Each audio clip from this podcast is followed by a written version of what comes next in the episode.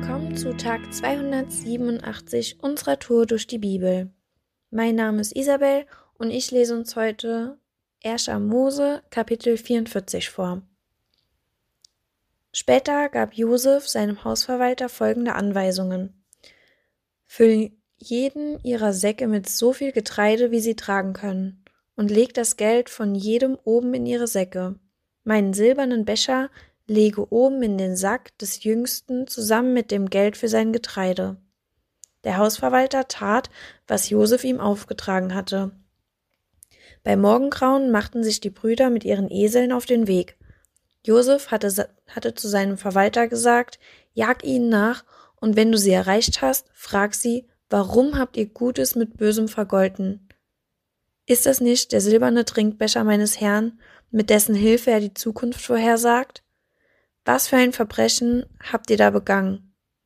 Die Brüder hatten jedoch gerade die Stadt hinter sich gelassen, da holte der Verwalter sie ein und sagte das zu ihnen, was Josef ihm aufgetragen hatte. Warum beschuldigst du uns so schwer? entgegneten die Brüder. Wir würden so etwas nie tun. Haben wir dir nicht das Geld, das wir in unseren Säcken gefunden haben, den langen Weg aus Kanaan zurückgebracht? Warum sollten wir Silber oder Gold aus dem Palast deines Herrn stehlen? Wenn du diesen Becher bei einem von uns findest, dann soll derjenige sterben. Und wir anderen wollen Sklaven deines Herrn sein. Gut, antwortete der Mann. Aber nur derjenige soll ein Sklave sein, bei dem der Becher gefunden wird. Die anderen sind ohne Schuld. Rasch lud jeder seinen Sack von seinem Esel und öffnete ihn. Der Verwalter durchsuchte alle Säcke. Beim ältesten Bruder fing er an, beim jüngsten hörte er auf. In Benjamins Sack fand er schließlich den Becher. Da zerrissen die Brüder vor Verzweiflung ihre Kleider, beluden wieder ihre Esel und kehrten in die Stadt zurück. Josef war noch in seinem Palast, als Judah und seine Brüder eintrafen. Die Brüder fielen vor ihm nieder. Was habt ihr euch nur dabei gedacht? fragte Josef. Wusstet ihr denn nicht, dass ein Mann wie ich wahrsagen kann? Judah antwortete, O mein Herr, was sollen wir sagen? Wir können, wie können wir uns rechtfertigen? Gott straft uns für unsere Sünde. Mein Herr, wir wollen alle ihre Sklaven sein. Wir und unser Bruder, in dessen Sack der Becher gefunden wurde.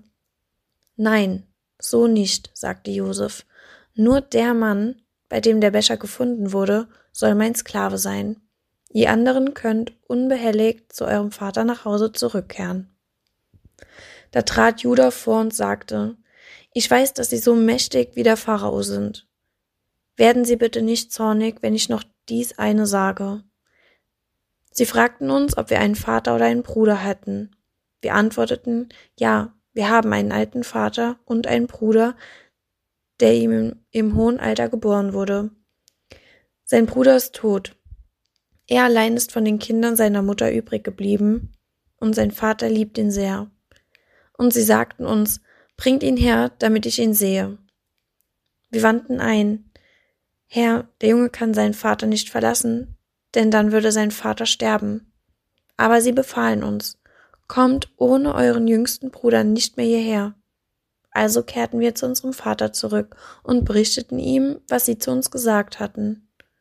Und als unser Vater sagte, reist noch einmal nach Ägypten und kauft uns ein wenig Nahrung, antworteten wir, das können wir nicht. Es sei denn, du lässt unseren jüngsten Bruder mit uns gehen. Ansonsten dürfen wir dem ägyptischen Herrscher dort nicht mehr unter die Augen treten. Da sagte mein Vater zu uns, ihr wisst, dass mir meine Lieblingsfrau zwei Söhne geboren hatte, und ihr wisst auch, dass einer von ihnen fort ist. Ohne Zweifel wurde er von einem wilden Tier zerrissen. Ich habe ihn seither nicht mehr gesehen. Wenn ihr mir nur noch seinen Bruder nehmt und ihm etwas zustößt, würdet ihr mich vor Kummer ins Grab bringen. Unser Vater hängt sehr an ihm. Wenn ich ohne den Jungen zu meinem Vater zurückkehre und er sieht, dass der Junge nicht bei uns ist, wird er sterben. Wir würden die Verantwortung dafür tragen, ihn vor Kummer ins Grab gebracht zu haben. Mein Herr, ich habe mich bei meinem Vater für den Jungen verbürgt. Ich habe zu ihm gesagt, wenn ich ihn dir nicht zurückbringe, will ich mein Leben lang die Schuld auf mich nehmen. Bitte, mein Herr, lassen Sie mich anstelle des Jungen als Sklaven für meinen Herrn hier bleiben und lassen Sie den Jungen mit seinen Brüdern zusammen heimkehren. Denn wie kann ich zu meinem Vater zurückkehren, wenn der Junge nicht bei mir ist? Ich kann nicht mit ansehen, welchen Schmerz ihm das zufügen würde. Also die Geschichte mit Jakob und seinen Söhnen ist ganz schön spannend. Und ähm, ich denke auch, dass man hier viele Aspekte nennen kann. Ähm, ich habe Themen wie Vergebung oder Nächstenliebe oder einfach nur als Thema, dass es da wirklich noch einen unter den Brüdern gab, der sich verbürgt hat, was das bedeutet, aber ich habe eine Sache rausgesucht, die mir wichtig ist weiterzugeben und an die ich gedacht habe, während ich das Kapitel gelesen habe. Ähm, Gott hatte ja damals schon einen Plan für Josef. Also eigentlich für die ganze Family, weil die ja alle quasi ähm, der Hungersnot entkamen. Aber auf jeden Fall hat er Josef die Träume geschenkt in seiner Jugend und ach, den Mut, darüber zu reden. Also ich meine, dem muss ja schon klar gewesen, dass es seinen Brüdern jetzt nicht so krass gefällt. Ähm, wenn der kleine Bruder davon träumt, dass sich irgendwie alle vor ihm verneigen werden. Und ähm, Gott wusste auch genau, was geschieht. Also auch Josefs Ausstieg und wie er damit auch seiner Familie das Leben retten kann, indem er den halt Korn zur Verfügung stellt. Und ach, wenn Josef durch viele Täler musste, vertraute er einfach Gott.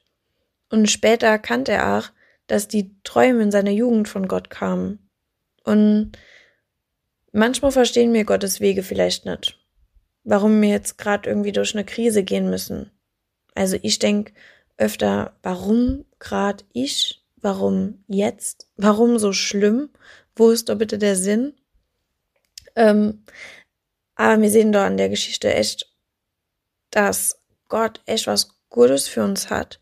Und vielleicht erkennen wir auch irgendwann den Sinn und erkennen danach so einen roten Faden von Gott in unserem Leben. So, weil Gott hat einfach Gutes mit uns vor und daran dürfen wir glauben und festhalten. Er formt uns einfach. Und ähm, meine Mom, die sagt immer so zu mir, Isabel, du bist ein Diamant der geschliffen werden muss. Und das Schleifen ist manchmal unangenehm, aber es ist auch wichtig. Denk dran, du bist ein Diamant. Und ich sag dir heute, du bist auch ein Diamant. Lass dich auf die Reise mit Jesus ein und versuch, vielleicht auch in schwierigen Zeiten, auf ihn zu schauen. Tausch dich mit Menschen aus, zum Beispiel in einer Kleingruppe oder sonntags im Mutmacher Zoom. Und frag dich heute mal nicht, warum immer ich? Frag lieber Gott, wie du damit umgehen sollst und geh als Königskind raus in die Welt und sei entschlossen und mutig, deinen Weg mit ihm zu gehen. Und heute ist ein guter Tag für einen guten Tag. Lass Gottes Wort in deinem Alltag praktisch werden.